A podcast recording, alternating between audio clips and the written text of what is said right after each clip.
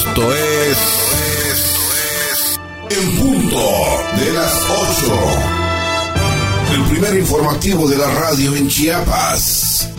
En punto de las 8. 50 minutos de hechos que son noticia. En la voz de José Luis Roque.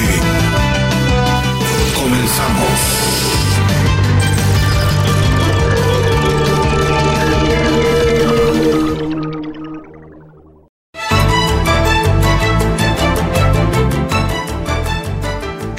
¿Cómo están? Muy buenos días. Muy buenos días. Les saluda José Luis Roque frente a este micrófono. Leonardo Penagos en controles técnicos. En este segundo día del mes de enero del año 2022 estamos estrenando año, estamos pues con muchas intenciones buenas, con muchos bríos, con muchos deseos de que este 2022 sea para usted, nuestro amable auditorio, pues un año lleno de 363 días, porque ya estamos en el segundo, 363 días de oportunidades, 363 días de espacios para que usted pueda reflexionar, analizar y recuperar todo lo que no se pudo realizar en el año 2021, que usted baje de peso, que usted logre concretar proyectos, que usted alcance sus metas, que usted tenga éxitos en este 2022 en todos y cada uno de sus empresas. Y por, cierto, por cierto, a propósito de empresas, fíjese que el gobernador del estado, eh, Rutilio Escandón Cadenas, convocó a su gabinete hacia el año 2022 también en la cena, una cena de compromiso que tuvo el día 31 de diciembre y de esto vamos a platicarle en breve. Además, pues Escandón Cadenas y el subsecretario de Sedatu, David Cervantes, refrendan compromiso en materia de vivienda y las buenas noticias, aparte de estas dos que le acabo de mencionar, es el hecho que pues nacieron dos bebés, bueno, uno de, unos, dos de tantos que nacieron en el, el día eh, 1, 31 de diciembre, amaneciendo día 1 del 2022, uno allá en el en Tapachú de Córdoba y Ordóñez, en el Hospital del Seguro Social, Instituto Mexicano del Seguro Social, y el segundo en el Hospital Pascasio Gamboa. De eso vamos a practicarle en breve y además, bueno, pues el jaloneo que existe entre eh, padre e hijo de propietarios de una universidad en la capital de Chiapas. La pregunta es qué tanto va a afectar la relación laboral, qué tanto va a afectar la relación con los alumnos. Y me refiero a los dos Emilios, a los dos Emilios Salazar, nada más que uno Farías es el hijo, y Emilio Salazar, que es el padre de este eh, antecesor, bueno, digámoslo así, como empresario, y que es el que lleva la administración completa de estas instituciones educativas en el estado de Chiapas. Es importante, por eso vamos a mencionarlo. Por ahí hubo un resbalón, un problema familiar, una discusión familiar y salió, pues se, coló por la ventana, salió a la luz pública y ahorita, bueno, pues es, es el, el amén de, de, y el pan de las redes sociales. Con esto y más iniciamos aquí en el punto de las 8. Bienvenidos, muy buenos días.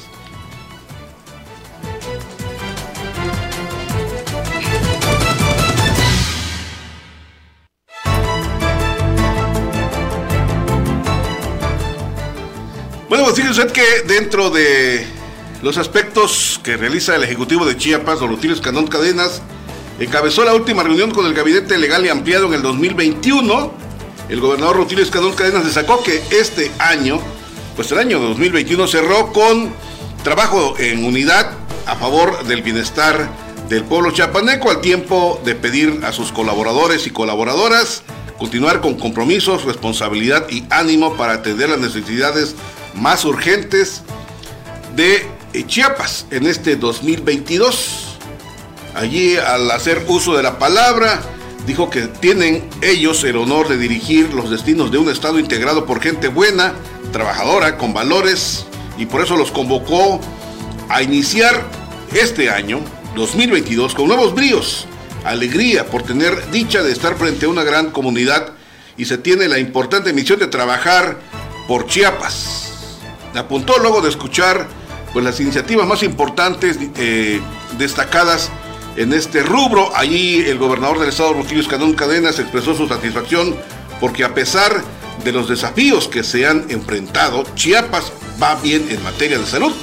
Por ejemplo, de estos que se tiene una recuperación de quienes pues se enfermaron de COVID en un 95% y gracias al apoyo del presidente Andrés Manuel López Obrador, pues hay suficientes vacunas. Además, al 31 de diciembre del 2021 hubieron cero defunciones con eh, especialmente en enfermedades como el dengue, chingungunya y zika.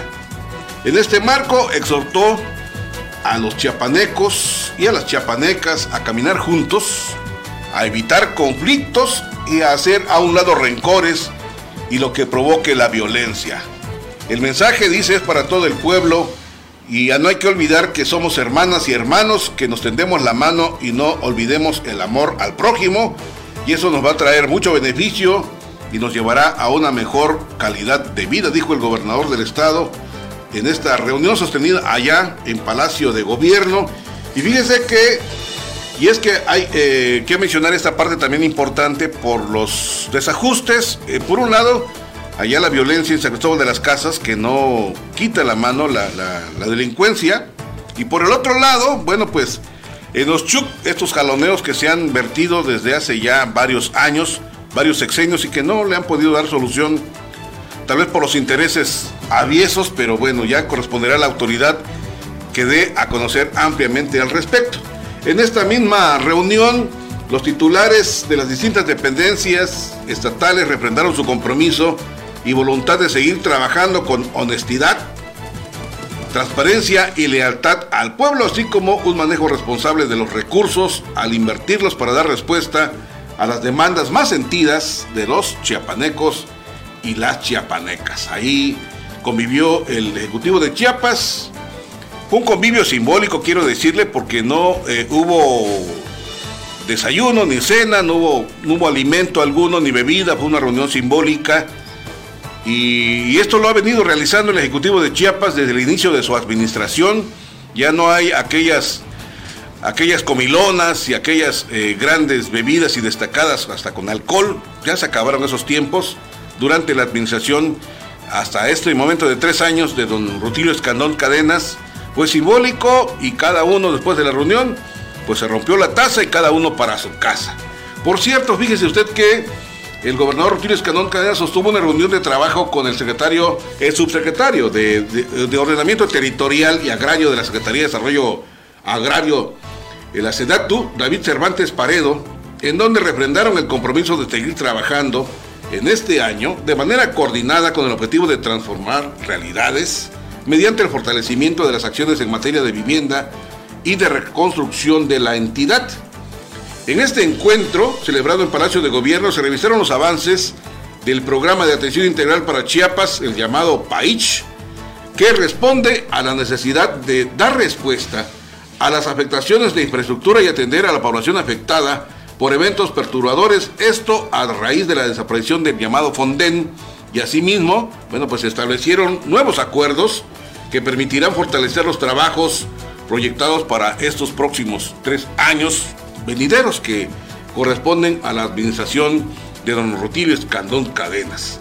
En ese sentido, el mandatario estatal destacó el respaldo que el presidente Andrés Manuel López Obrador brinda para mejorar las condiciones de vida de la gente, más vulnerable al tiempo de señalar que bajo la política social de Chiapas se instrumentan estrategias, se instrumentan eh, acuerdos interinstitucionales en la atención integral de las comunidades afectadas por fenómenos perturbadores y factores de riesgo, inundaciones, temblores, etc. El gobierno de México es un gobierno democrático y comprometido, pero sobre todo humano, que tiene como prioridad atender a las personas que más lo necesitan. Por ello, Dijo, se está seguro de que la labor que se está realizando junto a la SEDATO, las familias chiapanecas tienen la oportunidad de desarrollarse mejor y asegurar su patrimonio, puntualizó el Ejecutivo. Por su parte, Cervantes Paredo señaló que continuarán los trabajos que se han realizado de manera conjunta desde el año 2019, tanto en lo que respecta al Programa Nacional de Reconstrucción como en la atención a algunos casos de asentamientos humanos en condiciones de riesgo y en atención a los más recientes desastres ocasionados por las lluvias.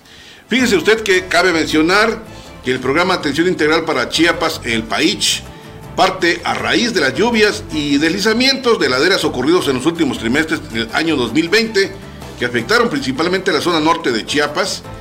El objetivo es impulsar el ordenamiento territorial y el desarrollo sostenible, equilibrio equitativo, así como el acceso a la vivienda adecuada y sobre territorios seguros, a fin de reducir las condiciones de riesgo y afectaciones por los mismos fenómenos naturales. Estuvieron presentes en esta reunión el secretario de Protección Civil del Estado, Luis Manuel García Moreno, el director general de Promotoría de Vivienda en Chiapas, Freddy Ocaña Sánchez, Escobar Sánchez, así se apellida, la directora general de CONAVI, de CONAVI, Edna Elena Vega Rangel, y el subsecretario o la subcoordinadora para la reconstrucción en Chiapas, Hipatía Fuentes Suárez. Y es que a usted ha de saber que en algunos lugares de el estado de Chiapas, principalmente en lo que corresponde a la zona a la zona altos, a la zona norte, pues las, las, comunidades son muy dispersas y los asentamientos por lo consiguiente a veces difíciles de poder mover a otras, a otras zonas, a otros lados, y ahí es donde el gobierno del estado, a través de la Secretaría de Gobierno, a través de los subsecretarios de gobierno de las distintas regiones localizadas en esas afectaciones, pues están trabajando para poder convencer a las personas a que por un lado se muevan del lugar de donde habitaban originalmente y por el otro que acepten la vivienda que les están dando el gobierno del estado, que por supuesto no tiene las mismas dimensiones de los predios, no tiene las mismas dimensiones de las casas, pero sí son mejores sus viviendas, las viviendas actuales a las que tenían.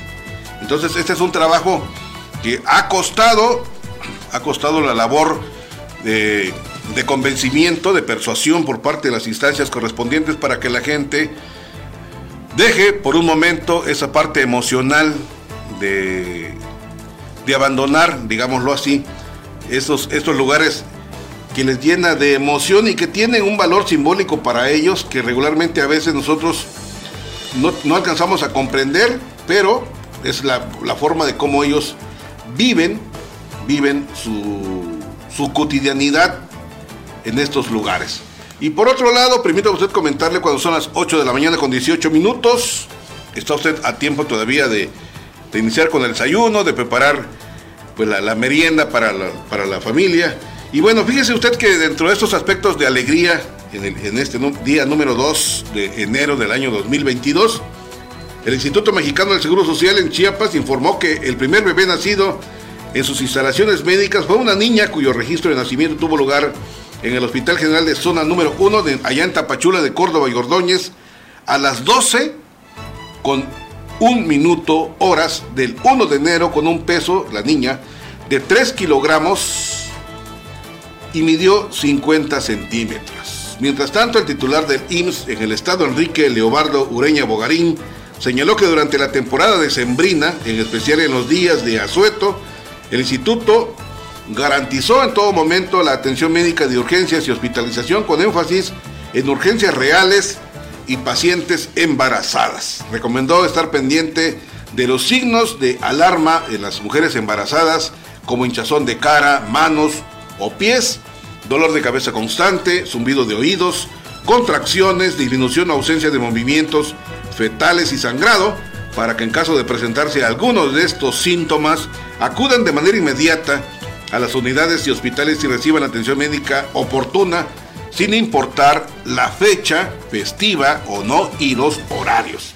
En cuanto a la pandemia por COVID-19, Ureña Bogarín recordó que esta esa todavía pues no concluye, por cierto, hay que mantener la distancia, las recomendaciones de salud, por lo que instó a la población que presenta síntomas asociados a la enfermedad COVID-2 a acudir las 24 horas del día, en caso de ser necesario, los 7 días de la semana, a los módulos de atención para valorar su estado de salud y evitar, bueno, pues situaciones trágicas.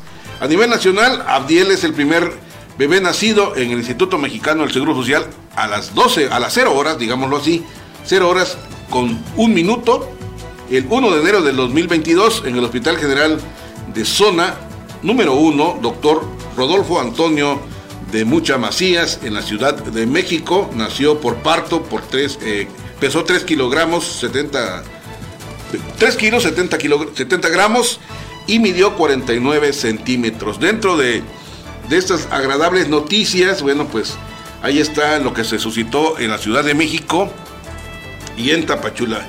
En Tapachula una niña y allá en, en lo que corresponde a la Ciudad de México, pues un niño en este inicio del año. Y en otros aspectos, permítame usted comentarle que en lo que corresponde al estado de Chiapas, también en Chiapas se cuecen habas y es que eh, lo que corresponde en la red de servicios públicos de salud, el primer nacimiento del año atendido a las 0030 minutos, horas, digámoslo así, en el hospital regional Doctor Rafael Pascasio Gamboa en la capital de Chiapas, personal médico recibió un bebé del sexo masculino, así lo dio a conocer la Secretaría de Salud. Dijo que gracias al compromiso y capacidad resolutiva del equipo médico multidisciplinario, el alumbramiento se realizó con éxito donde la madre e hijo gozan actualmente de cabal salud. El funcionario estatal informó que debido a que el personal de la unidad hospitalaria trabaja arduamente los 365 días del año garantizando la atención en la temporada decembrina con las guardias pertinentes, se pudo tener oportunamente el parto natural de la paciente Fabiola N de 26 años de edad, originaria del municipio San Cristóbal de las Casas, explicó la paciente, pues llegó al hospital con un embarazo a término completo, 40 semanas de gestación, donde tuvo un bebé del sexo masculino, el cual nació completamente sano, pesó 3 kilogramos, 3 kilos 290 gramos y midió 48 centímetros, ambos pertenecen hospitalizados, permanecen todavía hospitalizados para su vigilancia y recuperación. En este caso, la Secretaría de Salud informó que el Hospital Regional Dr. Rafael Pascasio Gomboa es el nosocomio con mayor atención de nacimientos en la entidad chapaneca. Por ello es una unidad que trabaja permanentemente bajo los principios de calidad y calidez con cada uno de los pacientes atendiendo a mujeres embarazadas de los diferentes municipios de Chiapas. Se puntualiza que proteger a las embarazadas desde los principios de la pandemia, la Secretaría de Salud abrió un área especial para atender a los pacientes de COVID a fin de que pudieran ser atendidas oportunamente al igual que sus bebés. Por fortuna, bueno, pues estos son los elementos más importantes de, estos primeros días y a, propósito de, padecimientos, permítame usted comentarle con respecto al COVID que eh, en el informe diario sobre la incidencia del COVID-19 pues arroja en las últimas horas se reportaron ocho casos positivos en tan solo dos municipios de Chiapas, comunicó la misma Secretaría de Salud. Y fíjense que la positividad del virus se registró de la siguiente manera. En Tuxtla Gutiérrez se reportaron siete casos de COVID. Y en la Reinsar un contagio. Pareciera que eh, Tuxtla Gutiérrez ya había mermado el, número de casos y se habían presentado eh, originalmente en otros municipios, de uno a dos a tres casos. Sin embargo, en este cierre del año y principio de este 2022, Tuxtla Gutiérrez se reporta con siete casos de contagios de COVID. Las pruebas positivas recayeron en cinco mujeres y tres hombres, entre ellos un menor de edad a cuatro años. Del total de pacientes, la mitad presenta enfermedades adicionales como hipertensión o diabetes. La Secretaría de Salud recuerda en esta temporada invernal una manera de cuidar a la salud, pues es además de abrigarse bien, es evitar los cambios bruscos de temperatura y corrientes de aire, mantener la higiene personal, estornudo de etiqueta, hay que levantar el brazo, el codo, doblar el codo, cubriendo la nariz y boca con el antebrazo. Consumir alimentos con alto contenido de vitamina C y D, frutas y verduras preferentemente, Además, beber abundantes líquidos, acudir al médico si se tiene algún síntoma de enfermedad respiratoria y vacunarse contra la influenza. Esto es el, llamado que hace la Secretaría de Salud en términos del COVID. Hay que recordar que esto no ha terminado, que continúa vigente y es donde, bueno, pues debemos de tener especial cuidado. Y bueno, cambiando de temas, permítame usted comentarle que pues la gasolina, en lo que corresponde allá a Puerto Vallarta, en Jalisco, fíjese que lamentablemente hubo un incremento al precio de la gasolina, por lo tanto va a haber un incremento de acuerdo a la, Secretaría de Hacienda, a, al tabaco y a todas las bebidas endulcoradas. Fíjese que la magna allá en Jalisco cuesta 20 litro 24.99, mientras que la Premium vale 26.99 y Diesel vale 25.99. Allí en Comitán de Domínguez, de acuerdo al reporte que nos hacen llegar eh, y según la página gasolina mx.com, eh, el precio de la gasolina en Comitán de Domínguez, la Magna vale 22.5, el Premium vale 23.44 y el Diesel 23.06. Es una tabla de precios promedio de la gasolina en Comitán de Domínguez, eh, aquí en el estado de Chiapas. Y bueno, ese es el reporte que, eh, que nos envían nuestros compañeros y amigos y radioescuchas que se ubican en estos lugares. Y fíjense que la Secretaría de Hacienda dio a conocer que diversos productos van a subir a partir de este 2022. Conforme al acuerdo publicado en el diario oficial de la Federación, los productos que incrementarán su precio son los siguientes. Cigarros, bebidas saborizadas, la gasolina y el diésel. Así está anunciado y es que de acuerdo al, al diario oficial de la Federación, la cuota por cigarro aplicable a tabacos labrados será de 0.054 pesos por pieza. 0.054. Respecto a la gasolina y diésel, el incremento se aplicará a los combustibles automotrices y serán los siguientes. La gasolina menor a 91 octanos, 5.49 pesos por litro. Gasolina mayor o igual a 91 octanos, 4.63 pesos por litro. El diésel incrementa a 6.03 pesos por litro. En cuanto a las bebidas saborizadas, tendrán un incremento en la cuota de 1.39 pesos por litro. Es decir, si usted compraba su, su refresco de cola en 25 pesos, pues puede ser que le salga a 28. ¿Sí? Ya va a ir incrementando este asunto a partir de, de este anuncio. Y es que, eh, fíjense que uno de los... ¿Qué, otros productos van a subir? Bueno, uno de ellos es el pasaporte. Pues deberás tener en cuenta que el precio de este documento subió respecto al precio vigente del 2021. Los aumentos van de 109 pesos y hasta los 666 pesos, lo que significa un incremento del 8 hasta el 26 según la duración del pasaporte. La vigencia de un año, por ejemplo, para menores de 3 años tiene un costo de, o tendrá un costo de 754 pesos. Vigencia por 3 años, 1.471 pesos. Vigencia por 6 años, 1.998 pesos. Y vigencia por 10 años tendrá un costo en el pasaporte de 3.506 pesos. Por otro lado, la Embajada de Consulados de Estados Unidos con México no ha informado si aumentarán los precios de la visa estadounidense para este 2022. En su página de internet aún se informa que este documento tendrá un costo de 160 dólares, es decir, unos 3.403 pesos mexicanos. Ahí se calcula. Respecto a las licencias para conducir, la Secretaría de Movilidad de la Ciudad de, la Ciudad de México anunció los siguientes precios. La licencia tipo A1, que es para conducir únicamente motocicletas, tendrá un costo de 450 pesos. La licencia tipo A2, que permite conducir motocicleta y automóvil, costará 900 pesos. La licencia A automovilista y motociclista permanente tendrá pues también un, un incremento al costo. La licencia A2 vehículos particulares y motocicletas, también la expedición y renovación costará 900 pesos.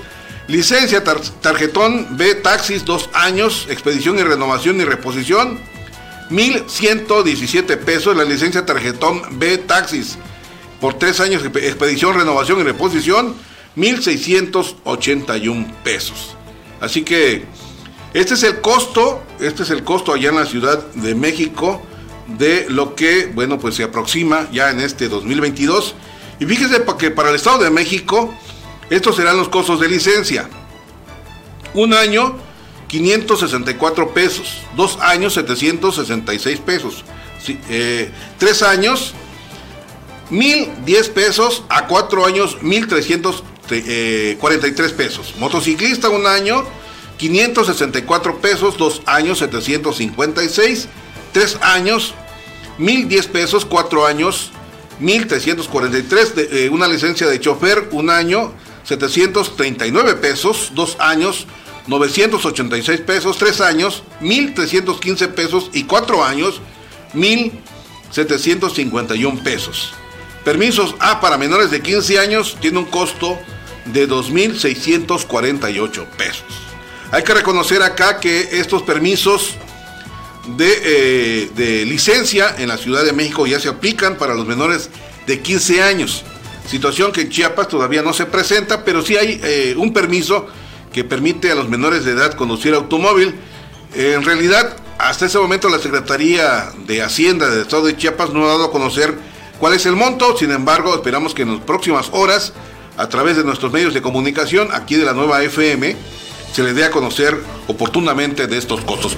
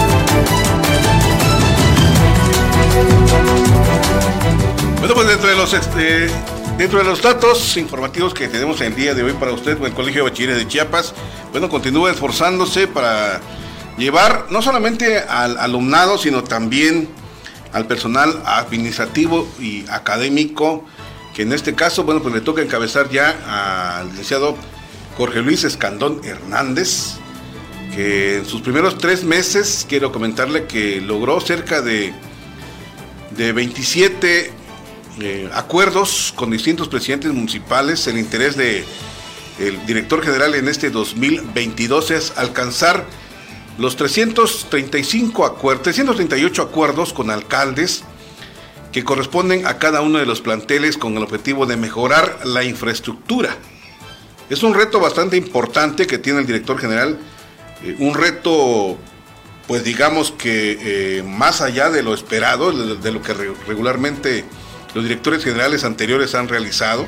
Es un trabajo conjunto con todo el equipo de trabajo que él viene eh, conformando. Y además, bueno, los ofrecimientos que les ha dado, que es el de conformar eh, programas de radio en los 338 planteles de la geografía de Chiapas. También un reto muy importante. Hay que recordar que dentro de lo que corresponde a al currículum escolar que marca la Dirección General del Bachillerato, la DGB de la Secretaría de Educación Pública, pues dentro del programa educativo de cuarto, quinto semestre, se ubica, al igual que en, el nivel básico de, cuarto y quinto grado, la eh, ubicación o la realización, mejor dicho, de programas de radio en donde pues, los muchachos tengan la habilidad del discurso, la habilidad también de la lectura, la habilidad eh, compositiva en este sentido de las habilidades de conocimiento de los jóvenes, desarrollar en ellos para la vida. Así lo, consideran el plan educativo en la República Mexicana, bueno, objetivamente en el estado de Chiapas, y para ser más específicos, en el nivel medio superior, en lo que corresponde al Colegio de Bachilleres de Chiapas. Y de esto, justamente en los acuerdos y mejoras para la capacitación de personal docente y administrativo, nos refiere nuestro compañero Isel Baru. Adelante Isel, te escuchamos.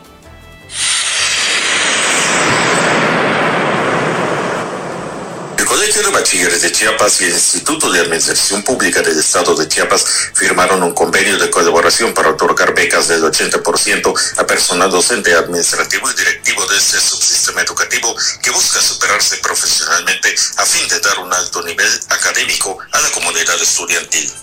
Luego de firmar el acuerdo, el titular del Colegio de Bachilleres de Chiapas, Jorge Luis Cantona Hernández, reafirmó que con este acuerdo se favorece la economía de las familias al tiempo de refrendar su compromiso de que los trabajadores covachenses tengan mejores oportunidades y beneficios en su capacitación profesional Luego de firmar el acuerdo, el titular del Colegio de Bachilleres de Chiapas, Jorge Luis Escandón Hernández, reafirmó que con este acuerdo se favorece la economía de las familias al tiempo de refrendar su compromiso de que los trabajadores covachenses tengan mejores oportunidades y beneficios en su capacitación profesional y garantizar a la institución de calidad al alumnado del nivel medio superior.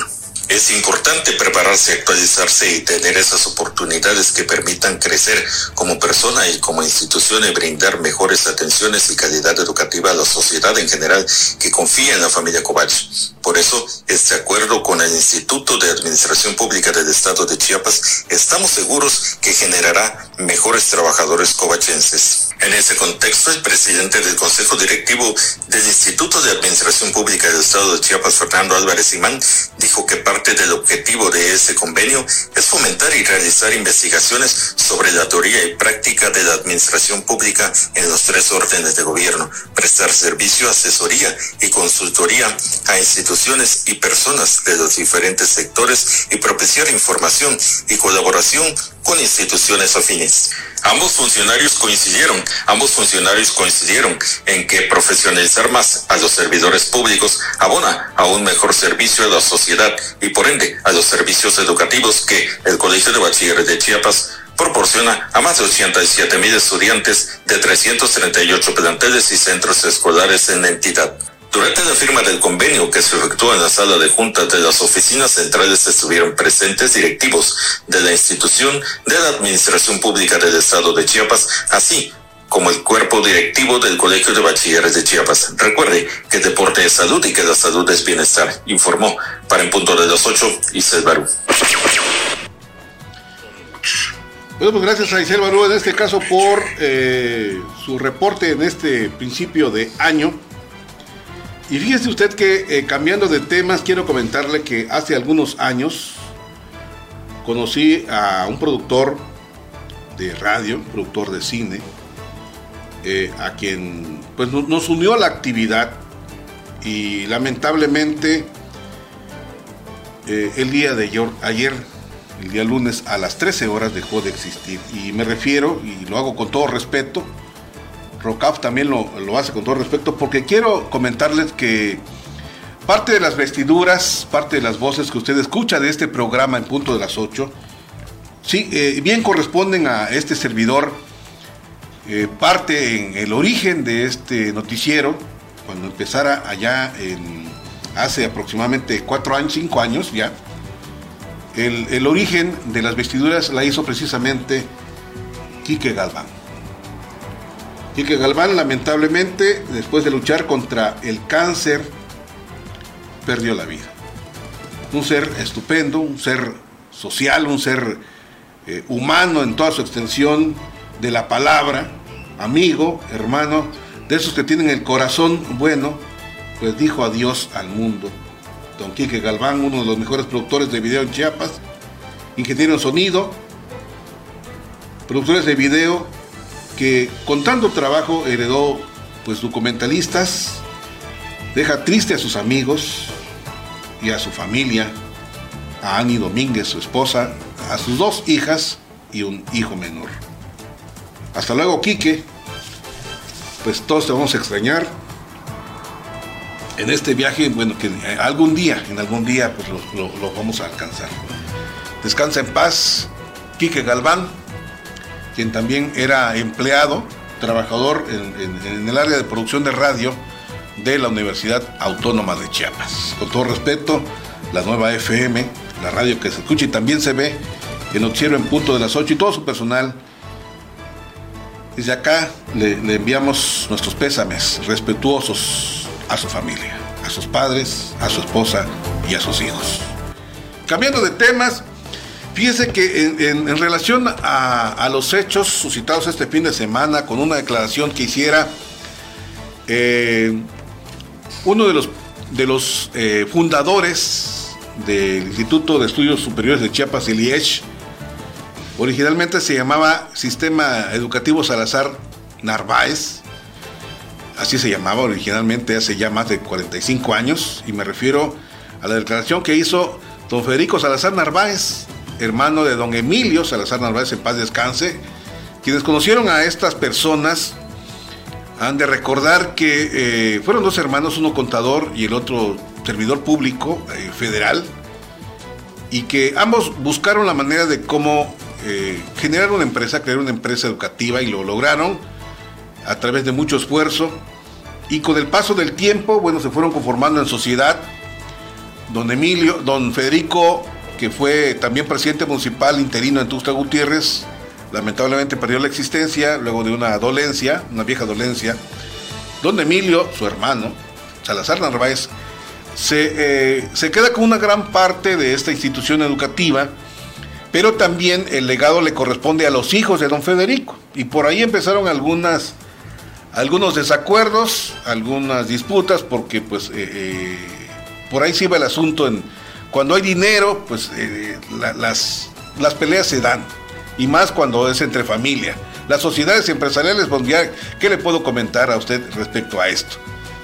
El tiempo fue transcurriendo, Salazar Narváez se expandió en diversas partes de la geografía de Chiapas y le correspondió ahora dentro de estas disputas eh, salir al frente de toda la empresa don Emilio Salazar Farías, quien es hoy el, el, eje completo, digámoslo así, de esa institución educativa. Este fin de semana, bueno, pues don, don Emilio Salazar Narváez hizo un comentario público, pudiéndose llevar a cabo nada más, porque es un problema familiar. Empresarial sí, pero es familiar. Y don Emilio, pues eh, eh, lo hizo público.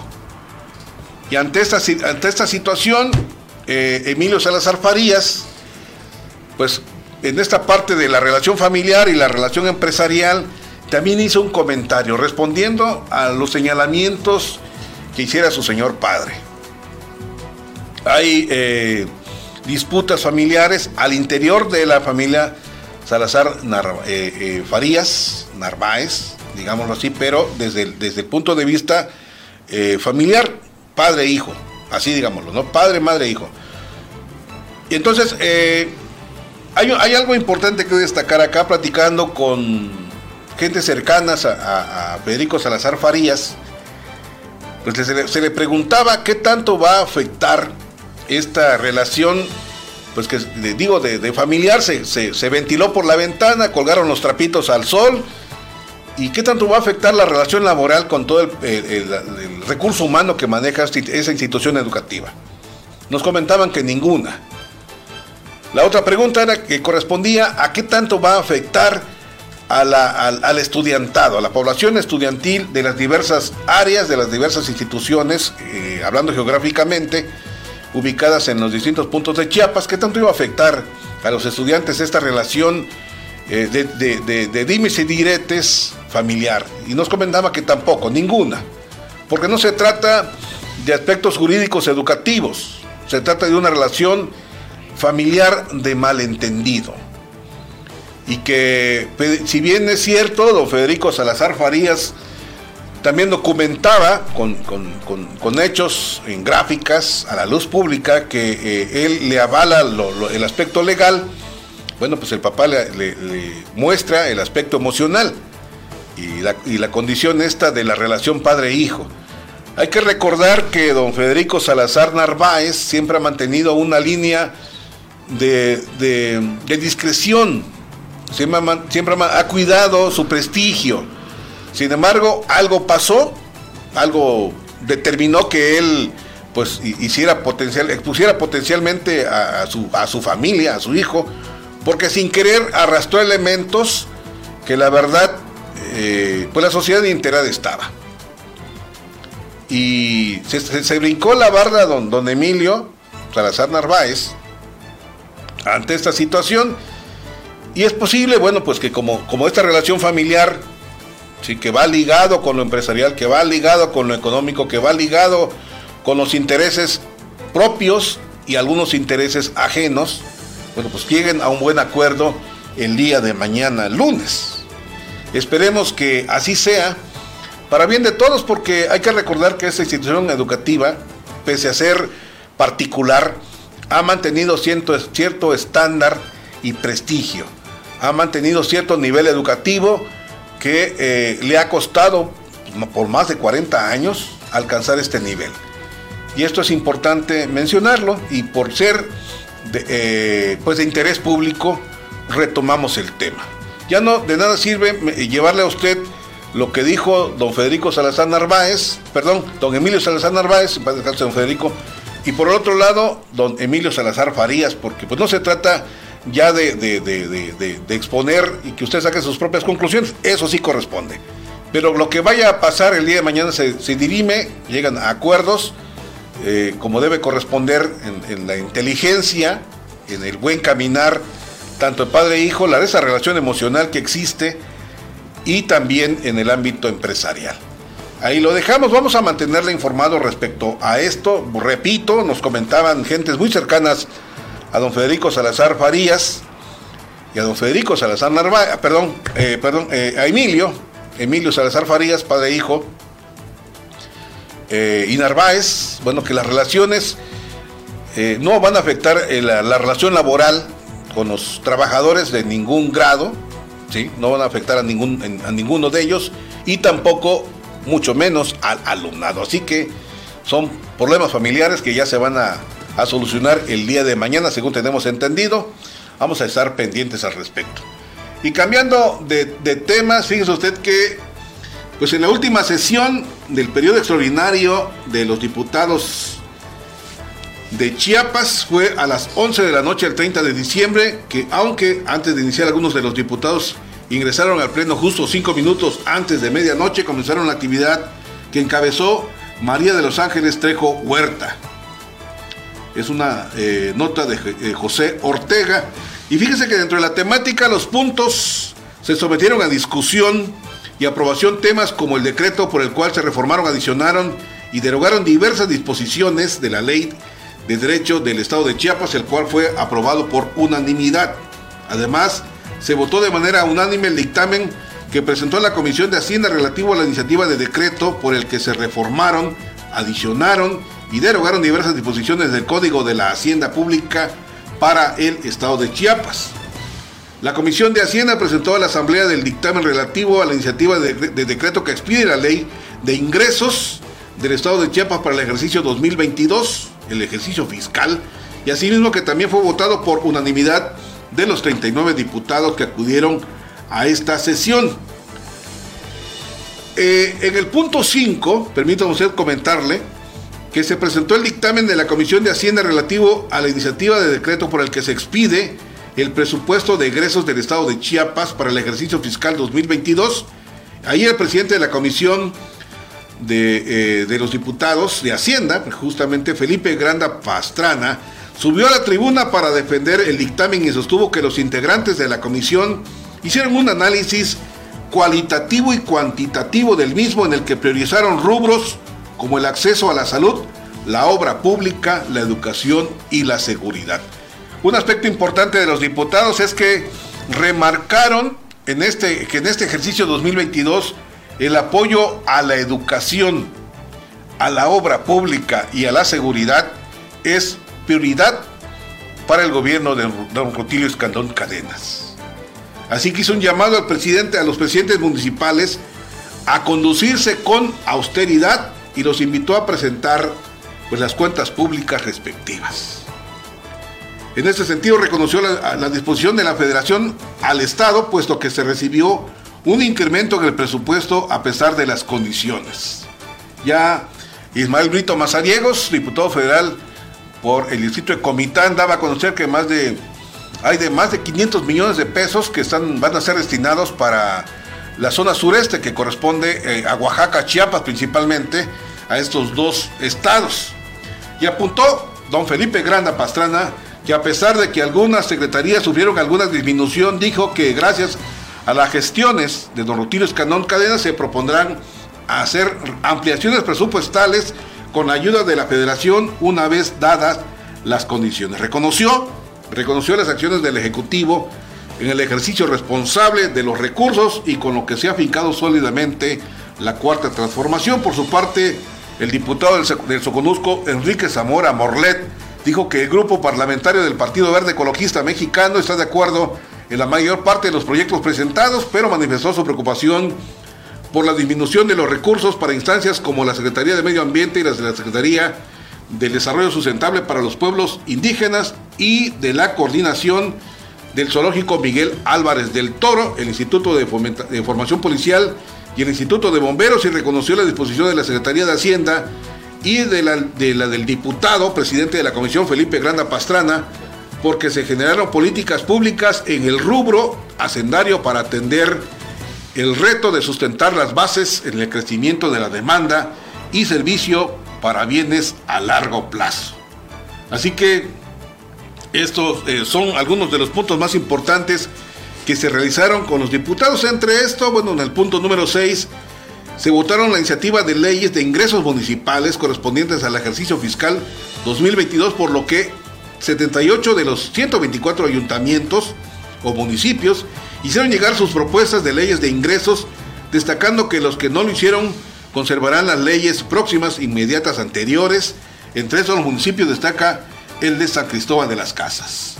Hay que reconocer que en lo que corresponde a la iniciativa de ley de ingresos municipales, pues le dieron palo a la propuesta de don Carlos Morales Vázquez de incrementar, de adicionar un cobro a la sociedad tusleca por el uso del alumbrado público. Aquí eh, la Comisión de Hacienda del Congreso del Estado determinó que no, que no es conducente la propuesta de don Carlos Morales Vázquez. Así que fue para atrás y las cosas están marchando en orden. Bueno, pues el tiempo nos ha ganado la batalla. Muchas gracias por su amable atención en este primer programa de 2022.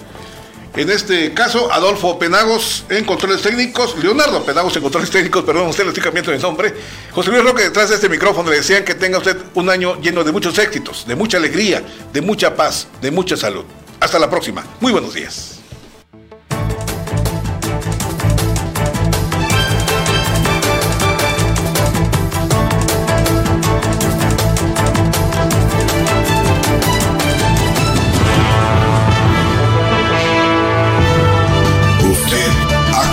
Informado. Por esta ocasión es todo. Le invitamos a sintonizarnos en nuestra siguiente emisión, en punto de las 8.